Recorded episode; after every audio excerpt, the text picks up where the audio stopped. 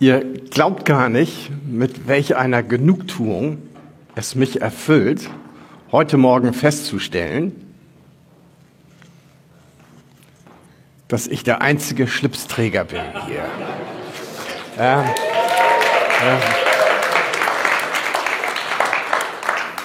Wobei, wenn ich das so sage, dann könnte ich mir vorstellen, dass bei einem oder anderen der Gedanke oder die Frage hochpoppt, äh, was ist ein Schlips?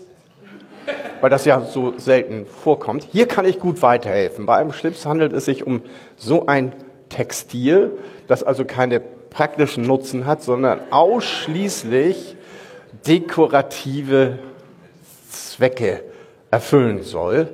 Wie zum Beispiel, wenn morgens die Frisur nicht so gelungen ist wie bei mir heute, dann äh, lenkt es davon ab. Oder wenn die Rasur nicht ganz so gründlich ist, auch, oder wie in meinem Fall von beiden dann abzulenken, ja. So, aber wir haben heute ja viel wichtigere Dinge miteinander zu besprechen als diese profanen Dinge.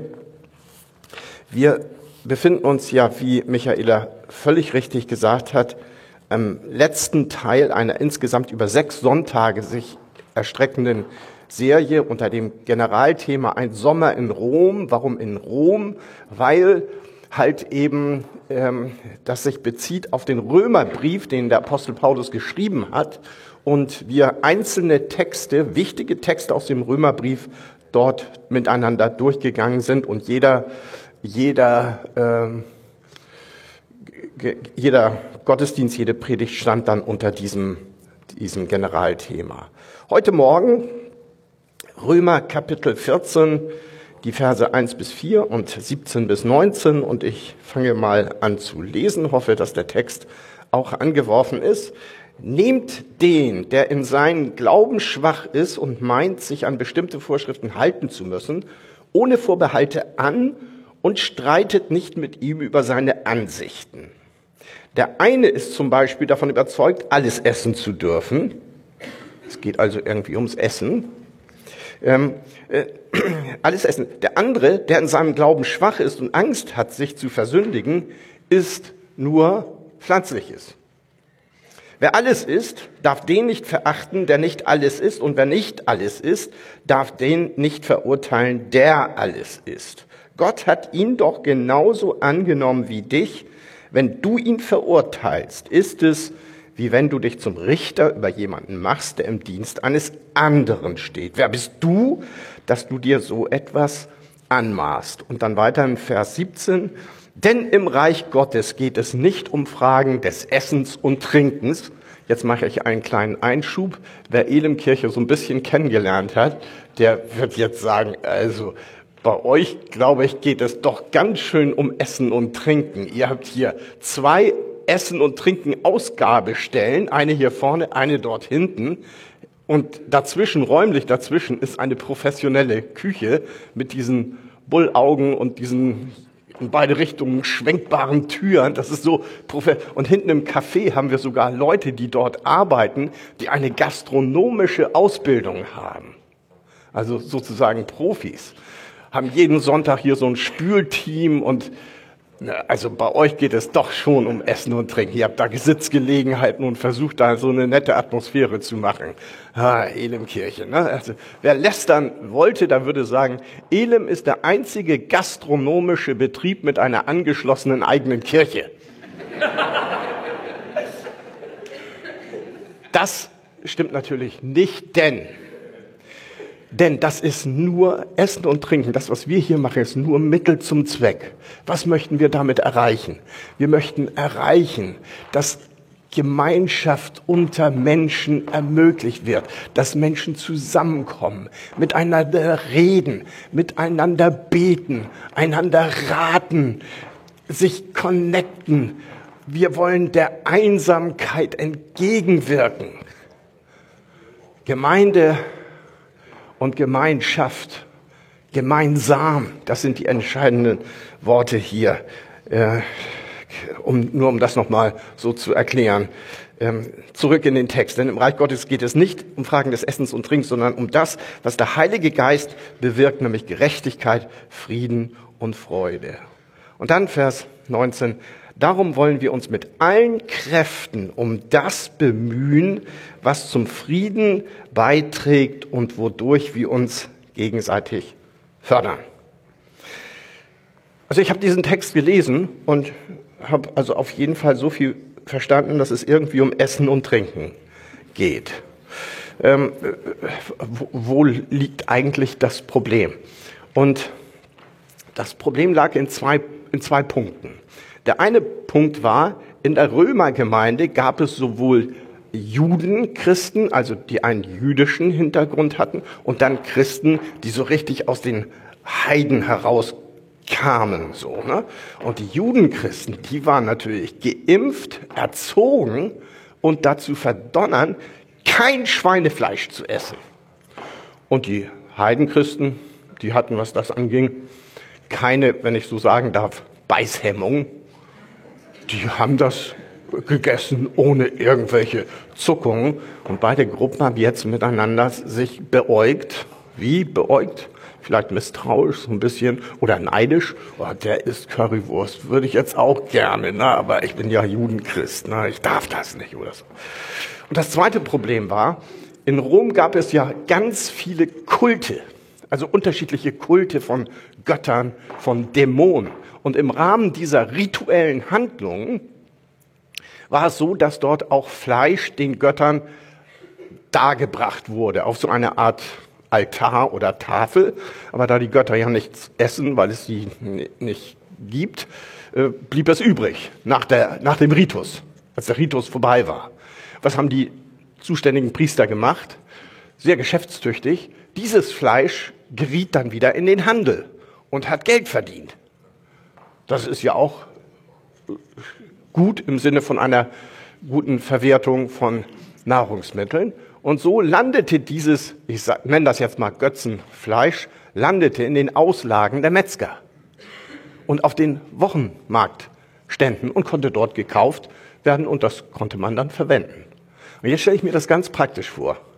Jemand in der Gemeinde trifft so Leute und sagt, du, heute Nachmittag machen wir bei uns ein Gartengrillfest, komm doch einfach vorbei, bringt einen Salat mit und wir haben eine gute Zeit zusammen.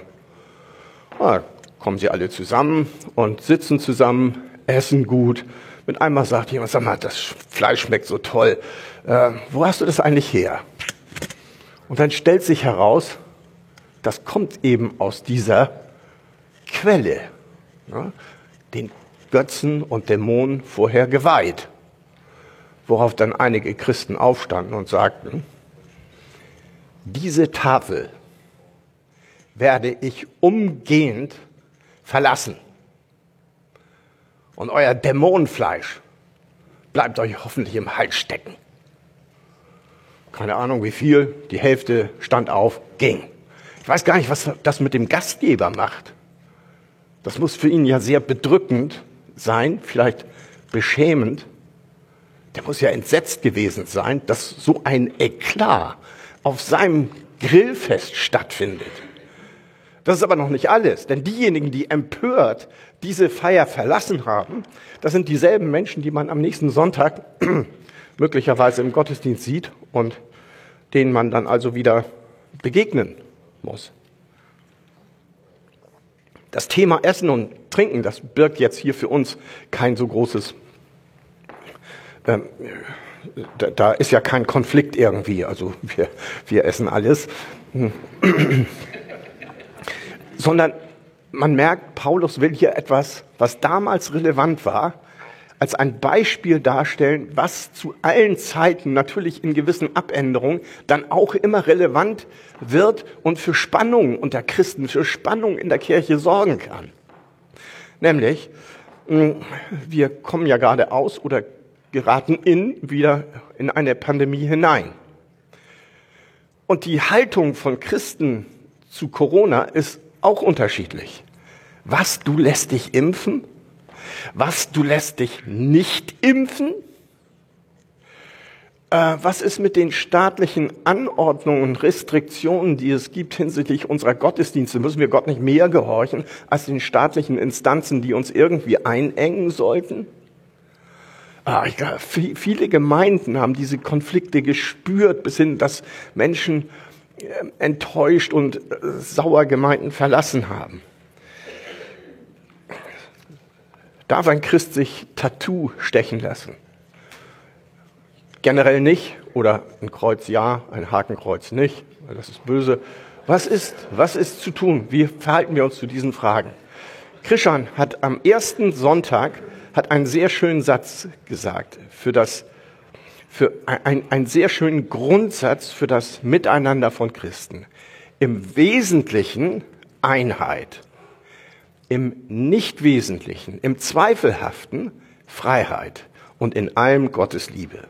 Das ist ein sehr schöner Grundsatz, finde ich. Und wir sind hier bei den zweifelhaften Sachen. Tattoo, Musik. Äh, die Musik in der Kirche ist mir zu laut, zu leise, zu schnell, zu langsam, zu viel Englisch, zu viel Deutsch. Also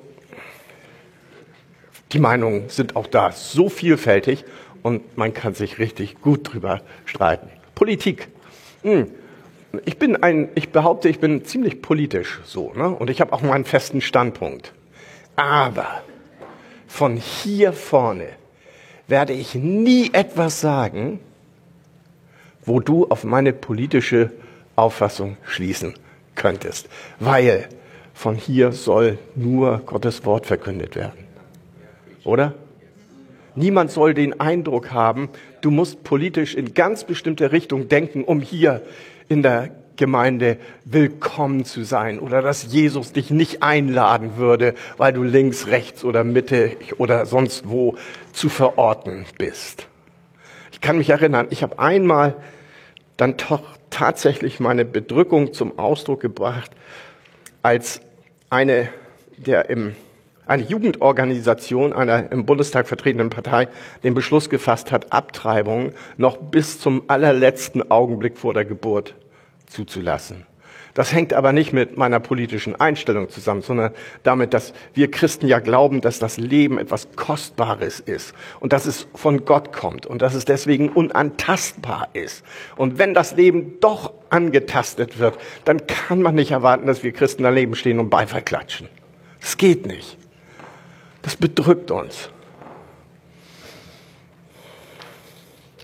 Darf man von hier vorne predigen ohne Schlips? Ah, ich bin so dankbar, dass Pastor Clemens und auch viele andere, die sind so, das sind so coole, ich hätte fast gesagt, coole Socken. Also wie die hier, wie die auf ihren Sneakers hier rumrutschen auf der Plattform und wie die ganz vorschriftsmäßig das Hemd nicht in, sondern über der Hose haben. Ne, das ist einfach so cool. Aber was noch am besten ist, sie verkünden dabei das Wort Gottes. Und ich kann das, kann gut damit umgehen und ich hoffe, die auch damit, dass ich mich immer so komisch verkleide, wenn ich dann hier mal, so wollen wir gegenseitig das tun, was der Apostel Paulus hier schreibt. Nicht verachten, nicht verurteilen, ne?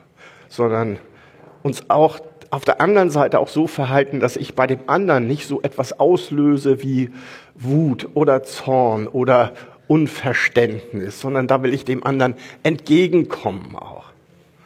Ich hatte einen guten Freund, der hat seine ersten drei Lebensjahrzehnte verbracht in einem osteuropäischen Land, als der Kommunismus damals noch regierte. Der ist also aufgewachsen in einer Käseglocke von Atheismus, wo es, Gott gar nicht gibt.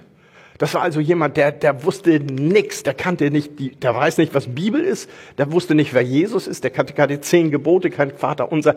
Das war ein glaubenstechnischer Analphabet. Der wusste gar nichts. Und mit 30 Jahren kam er hier in den Westen. Und ein wesentlicher Teil seiner Biografie war, sein Vater war früh gestorben. Sein Vater hatte sich also regelrecht zu Tode gesoffen. Und das hat ihn so getroffen und traumatisiert, dass er selber anfing zu trinken. Und wenn er vorher schon Alkoholiker war, als er in den Westen kam, da wurde er also ein, da wurde er ein Alkoholiker im Quadrat. Also er hat dann erzählt, dass er ein Tagesquantum hatte von zwei bis drei Flaschen Schnaps und hat nebenbei aber noch gearbeitet. Er war selbstständig tätig, hatte eine eigene Werkstatt, war Einzelkämpfer, deswegen hat das keiner gemerkt. Und es gab keinen Chef, der gesagt hätte, hey, du, du, du bist alkoholisiert. Geh nach Haus oder mach eine Kur. Das war alles nicht. Es war auch noch eine Autowerkstatt, eine kleine Autowerkstatt. Ne? Und er hat wegen Alkohol am Steuer seinen Führerschein viermal verloren. Und das letzte Mal für volle zwei Jahre. Und du willst noch eine Autowerkstatt betreiben. Und der kommt per Zufall in einen Gottesdienst der Elimkirche, nicht hier, sondern Hamburg. Und während der Lobpreiszeit, er, er versteht nichts, er war ja Analphabet, glaubensmäßig. Während der Lobpreiszeit hat er das Gefühl, als hängt er an einer 220 Volt Stromleitung ne? und fängt an so zu zittern. Und die Umstehenden, die, die merken das natürlich und denken sich womöglich, also so benimmt man sich nicht in einem Gottesdienst. Ne? So, aber er kann nichts dafür. Das dauert auch nur wenige Minuten und hat ihn auch nicht besorgt, sondern er empfand das als etwas sogar Angenehmes. Das Erlebnis ist vorbei. Er geht wieder nach Haus am nächsten Morgen. Am nächsten Morgen muss er eine Jacke in die Reinigung bringen. Er geht los, kommt an der Kneipe vorbei, will in die Kneipe gehen ja, also ein Quantum Alkohol schon mal beginnen. Äh, Kneipe ist zu. Sagt er, okay, dann bringe ich die Jacke erstmal zur Reinigung, bringt sie weg. Auf dem Rückweg, Kneipe, und da fällt ihm an der Kneipentür unten auf der Schwelle ein Zettel Papier auf, der so abgerissen wurde irgendwo. Und auf diesem Zettel war noch so bruchstückhaft ein Dienststempelabdruck zu erkennen. Und er hatte ja auch häufig mit Behörden zu tun, in unangenehmen Angelegenheiten, und dachte, er hätte da einen Zettel irgendwie verloren. Und dann hebt er das auf und dreht es um. Und es stellt sich heraus, das war ein Zettel aus einem kirchlichen Gemeindemitteilungsblatt, also wie unser Elem-Info. Er dreht es um und dann liest er, er hat nie vorher Jesus oder Gott oder irgendwas damit.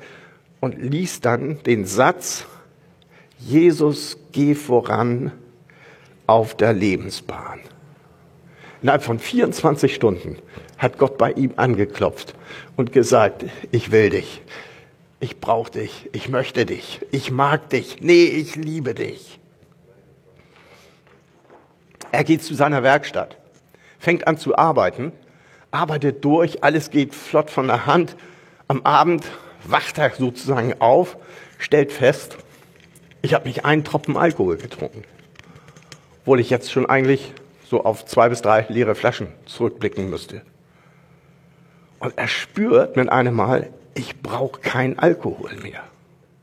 Jahre später sitze ich mit ihm im Restaurant und es gibt Augenblicke, ich, das kennt ihr nicht, ich kenne das manchmal, also nicht permanent, dann habe ich das Gefühl, mein Durst wird nur gelöscht durch ein Glas kaltes Bier. Denkt von mir jetzt, wie ihr wollt. äh, äh, na, und ich will gerade sowas ordern, und da fällt mir ein, halt, stopp dir gegenüber sitzt jemanden, der hat eine ganz bestimmte Biografie. Ich bestelle mir jetzt ein Bier und er sitzt vor mir und wird möglicherweise erinnert an eine unselige Zeit in Er riecht diesen, diesen Bierdunst und möglich, im schlimmsten Fall fällt er wieder zurück in ungute Angewohnheiten oder äh, Süchte. Und dann frage ich ihn, Du sag mal, ist das für dich ein Problem, wenn ich mir ein Glas Bier bestelle? Ihr hättet seine Reaktion sehen müssen. Du kannst dir hier Hektoliter von Bier bestellen. Das juckt mich null. Gar nichts. Das rührt mich überhaupt nicht.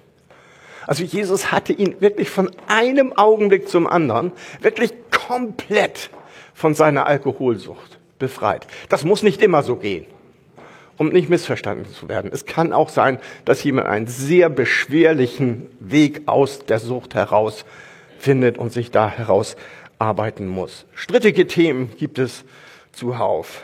Warum sind diese Dinge für Paulus so wichtig?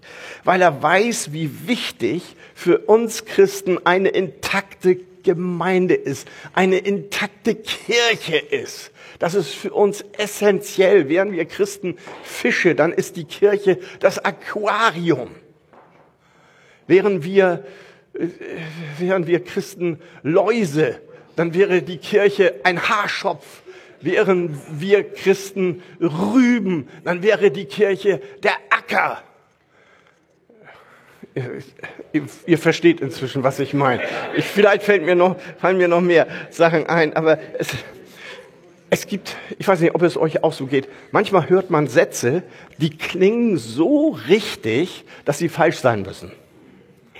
Oder ähm, vielleicht äh, ist das zu stark ausgedrückt. Es, man hört Sätze, die klingen so richtig, dass in mir der Verdacht aufsteigt, sie sind vermutlich falsch. Und einer dieser Sätze habt ihr bestimmt schon mal gehört. Der geht, um an Gott zu glauben, muss ich nicht jeden Sonntag in die Kirche rennen. Schon mal gehört? Um an Gott zu glauben, muss ich nicht jeden Sonntag. Das klingt doch gut, ne? Und dieser Satz ist falsch. Und er ist falsch deswegen, weil dort das Wort Glauben benutzt wird, so wie die Bibel ihn nicht benutzt, sondern der Wort, das Wort Glauben ist in unserem heutigen Sprachgebrauch, man hat das Wort Glauben sozusagen aufgeschnitten, die ursprüngliche Bedeutung herausgenommen und eine neue Bedeutung in dieses Wort, in diese Worthülse hineingelegt. Jetzt heißt es nämlich so gut wie vermuten oder annehmen. Wer jetzt sagt, ich glaube an Gott, der sagt im Grunde genommen, will sagen, ich glaube, dass es Gott gibt. Aber das ist nicht der Glaube, den Gott meint. Das ist nicht der Glaube, wie er verwendet wird von der Bibel, vom Wort Gottes. Sondern, wenn wir die Bedeutung, die ursprüngliche Bedeutung von dem Wort Glauben entdecken und erkennen wollen, dann müssen wir uns mit dem deutschen Wortstamm oder von den abgeleiteten Worten befassen, zum Beispiel dem Wort geloben. Ich gelobe, so die Soldaten, mein deutsches Vaterland tapfer zu verteidigen. Das ist jetzt die Kurzform. Ne? Ich gelobe, das heißt so viel wie ich verspreche. Das heißt, in dem Wort geloben, glauben, steckt so etwas drin wie Treue, Beständigkeit, Verlässlichkeit. Ich stehe dazu. Ich stehe zu meinem Wort. Und das andere Wort, das wir auch kennen, ist das Wort verloben. Und verloben ist genauso etwas. Es ist die Zusicherung. Es ist, hängt zusammen mit Treue. Das hängt sogar zusammen mit Liebe von zwei Menschen zueinander. Ich konstruiere jetzt mal einen Fall. Ein Mann, eine Frau kommen einander näher, stehen einander gegenüber, schauen einander tief in die Augen. Vielleicht stehen sie einander gegenüber und halten so ihre Hände. Dann sagt er, du, ich muss dir was sagen. Sie, ja, was denn? Äh, also mh, hm, folgendes. Ja, ich höre genau zu. Ich glaube, dass es dich gibt. Sie, du bist ein Idiot. Denn dass es sie gibt, weiß sie doch. Ne? Ansonsten hilft immer ein Blick in den eigenen Personalausweis. Dann weiß man es wieder. Sondern hier ist, geht es um etwas ganz anderes. Es geht hier um Beziehung. Im Grunde genommen ist Glaube, Wort, das Wort Glaube ist, ist, ist eine Mischung aus Treue und Liebe, meine Freunde. Das ist Glaube. Und jetzt wird's schon kibbeliger. Glaubst du so an Jesus? Glaubst du so an den lebendigen Gott? Das heißt, würdest du deine Beziehung zu Gott und zu Jesus beschreiben als eine Beziehung, die bestimmt ist von Treue und gegenseitiger Liebe? Und wie gesagt, jetzt wird es gefährlich, weil sehr persönlich und verbindlich. Glaubst du, dass Jesus der Sohn Gottes ist? Glaubst du, dass seine Worte wahr sind? Glaubst du, dass sein Anspruch zu Recht besteht? Glaubst du, dass er für deine Verfehlungen am Kreuz gestorben ist? Glaubst du, dass so deine Strafe, dass er so deine Strafe auf sich genommen hat? Glaubst du, dass er dir vergibt, wenn du ihn ehrlich darum bittest? Glaubst du, dass er dich mit ewigem Leben geschenkt? Glaubst du, dass er dich zu einem Kind Gottes macht? Glaubst du, dass er dir einen Platz im Himmel verschafft? Die Ewigkeitsperspektive. Das ist das Angebot, das Gott uns macht. Dass unser Leben nicht eingemauert bleibt zwischen Geburt und Tod. In diesem Gefängnis. Schlimm, wenn nur das unser Leben ist. Warum?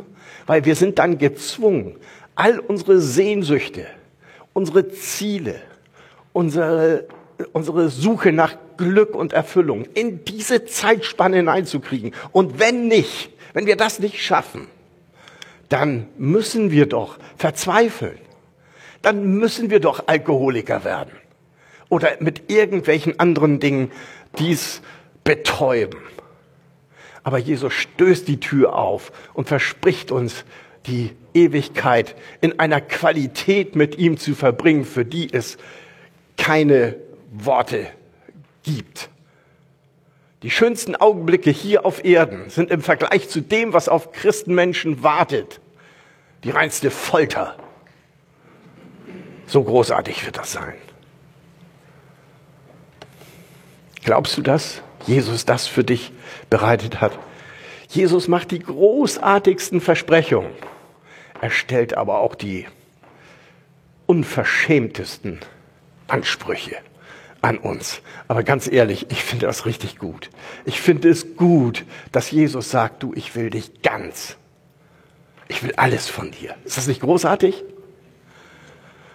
Ich habe früher mal als junger Kerl Fußball gespielt und ich war ganz so ganz gut. Wenn äh, also nicht richtig gut, sondern mittelgut. Äh, egal. Wenn jedenfalls ein Trainer einer bedeutenden Mannschaft zu mir gekommen wäre und hätte gesagt, du, ich will dich in meinem Team.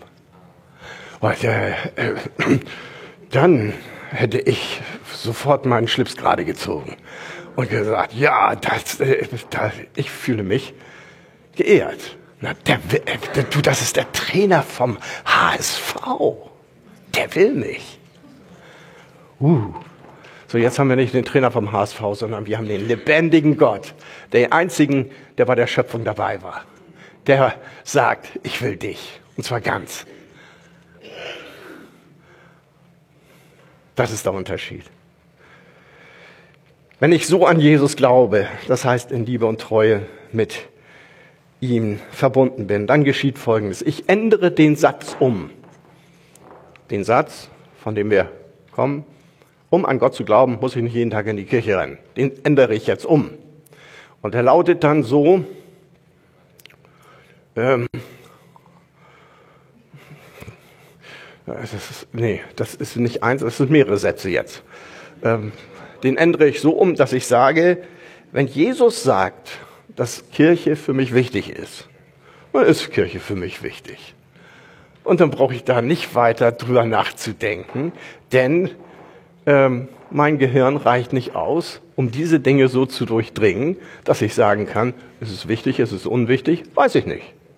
Ich verlasse mich darauf, was Jesus sagt. Und wenn Jesus sagt, Kirche ist für dich wichtig, Gemeinde ist für dich wichtig, dann ist es so. Oder wenn du sagst, nee, ich würde ganz gern äh, das selber entscheiden wollen, okay, das kannst du natürlich, aber sag dann nicht, dass du an Gott glaubst. Dann ist nicht mehr die Verbindung von Liebe und Treue da. Macht aber nichts. Oder macht schon was, aber du, wir haben ja die Freiheit dazu, das zu tun. Das ist der Unterschied. Dann gilt das, was Jesus sagt. Ich vertraue darauf, dass das, was er sagt, stimmt. Nur so bekomme ich eine zutreffende und heilsame Einstellung zur Kirche. Hier im Römerbrief wird deutlich, welch einen Stellenwert Paulus und Gott selber auch der Gemeinde beimisst. Ich zitiere aus Römer 1, Verse 9 und 10 und hoffe, dass die angeschlagen sind. Habe ich gesagt, angeschlagen? Das klingt so nach Martin Luther, ne? So. Denn Gott ist mein Zeuge, wie unablässig ich euch erwähne, alle Zeit in meinen Gebeten, indem ich flehe, Jetzt muss ich einen Einschub einmachen. Dieses Wort flehen. Flehen ist eine sprachliche Äußerung, die gibt's doch gar nicht mehr. Wann hast du das letzte Mal gefleht? Das, ich flehe, wenn ein Geiselnehmer mich in einer Bank festsetzt, dann flehe ich um mein Leben. Ich flehe Gott an, mich zu erhalten, wenn ich in einem abstürzenden Flugzeug bin. Oder vielleicht fleht mal ein junger Mann, der von seinen Hormonen gequält wird, seine Angebetete an, seine Liebe doch zu erwidern. Dann fleht man vielleicht auch. Aber sonst flehen wir auch gar nicht mehr. Paulus fleht hier. Um was fleht er denn? Ob es mir wohl durch den Willen Gottes endlich einmal gelingen wird, zu euch zu kommen. Denn mich verlangt sehr, euch zu sehen. Nur gucken. Nur euch anzugucken, das reicht mir schon. Da ist schon meine Sehnsucht ein Stück weit gestillt. Oder das gleiche im ersten Thessalonicher Brief, auch ein Brief von Paulus an die Christen in Thessaloniki 2, Vers 17. Wir aber, da wir für kurze Zeit von euch verwaist waren, dem Angesicht, nicht dem Herzen nach, haben uns umso mehr mit großem Verlangen bemüht, euer Angesicht zu sehen, zu gucken, euch anzugucken. Das ist schon gut. Und ehrlich gesagt, ich kann das gut nachvollziehen. Weil ich freue mich immer auf jeden Sonntag, wenn ich euch sehe. Ne? Ich brauche, mehr brauche ich nicht. Ich muss nicht mit euch reden. Ich meine, ich mache das auch gern. Ne? Aber nur, nur so euch zu sehen, das ist, Paulus liegt, äh, liegt das so am Herzen. Äh, das, äh, warum? Weil es klar ist, nichts verbindet uns so sehr wie das Reich Gottes, die gemeinsame Erfahrung. Jesus selber hat uns zusammengestellt zu einer geistlichen Familie. Wir haben einen gemeinsamen Vater im Himmel, einen gemeinsamen großen Bruder in Jesus Christus. Und wir sind Menschen, mit denen wir vermutlich alle miteinander die Ewigkeit verbringen werden. Schon mal drüber nachgedacht? So ist das jedenfalls. Vielleicht gehörst du noch nicht zu, zur Familie Gottes. Dann kann ich dir sagen, es kann heute geschehen. Was muss man tun, um zur Familie Gottes zu gehören? Eigentlich nichts. Jemand springt aus dem Flugzeug und der Fallschirm hat sich geöffnet. Es ist also alles gut. Was muss er jetzt tun, um heil unten anzukommen? Antwort? Nichts mehr. Der Fallschirm ist auf. Also eigentlich braucht er nur warten. Warten und dem Fallschirm vertrauen, dass der ihn heil nach unten bringt. Seht ihr, das ist der Unterschied zwischen dem Evangelium von Jesus und Religion. Religion heißt, tu was, damit du nicht zu hart aufprallst. Und Evangelium von Jesus heißt, Jesus hat bereits für dich alles getan. Das ist der Unterschied. Religion heißt, ich mache mit meinen Armen Flugbewegungen. Und Evangelium heißt, ich entspanne am Fallschirm hängend. Ich vertraue dem Fallschirm Jesus, der mich heil ans Ziel bringen wird. Das ist der Unterschied. So möchte ich schließen mit diesem Appell. Hm, entdecke deine Kirche neu. Sei dabei. Mach mit integriere dich und werde Teil von Gottes Familie. Oder wenn du bisher das noch nicht warst, dann glaube an den Herrn Jesus Christus. Aber glaube an ihn, so wie wir es heute gelernt haben. Glaube an, die Bibel sagt, glaube an den Herrn Jesus Christus. So wirst du und dein Haus, deine Familie gerettet werden. Das heißt, du hast auch Verheißung für deine Familie. Ich finde, das sollten wir auch irgendwie beanspruchen und, und sagen, Jesus, das will ich auch. Nicht nur für mich, sondern für meine Familie, für meine Lieben. Bitte ihn, dich mit Heiligen Geist zu erfüllen. Und wenn du das ehrlichen Herzens machst, wenn du ehrlichen Herzens an Jesus glaubst, dann garantiere ich dir, Ich nicht. Das Wort Gottes garantiert dir, dann bist du ein Kind Gottes. Gerettet für Zeit und Ewigkeit. Ist das ein Angebot? Während der Lobpreiszeit, die jetzt gleich beginnt, sind hinten links und rechts sind Menschen, die für dich beten wollen. Die sind, haben so ein gelbes Schild um den Hals. Bitte nehmt das in Anspruch. Menschen, die bereit sind, sich zu investieren in die Anliegen anderer. Sie werden für dich beten. Vielleicht empfängst du einen Zuspruch von Gott in dein Leben hinein und verwirklichen das so ein bisschen, was Gemeinde bewirken soll, nämlich alle Mühe darauf zu wenden, uns gegenseitig im Glauben zu stärken und zu fördern. Amen.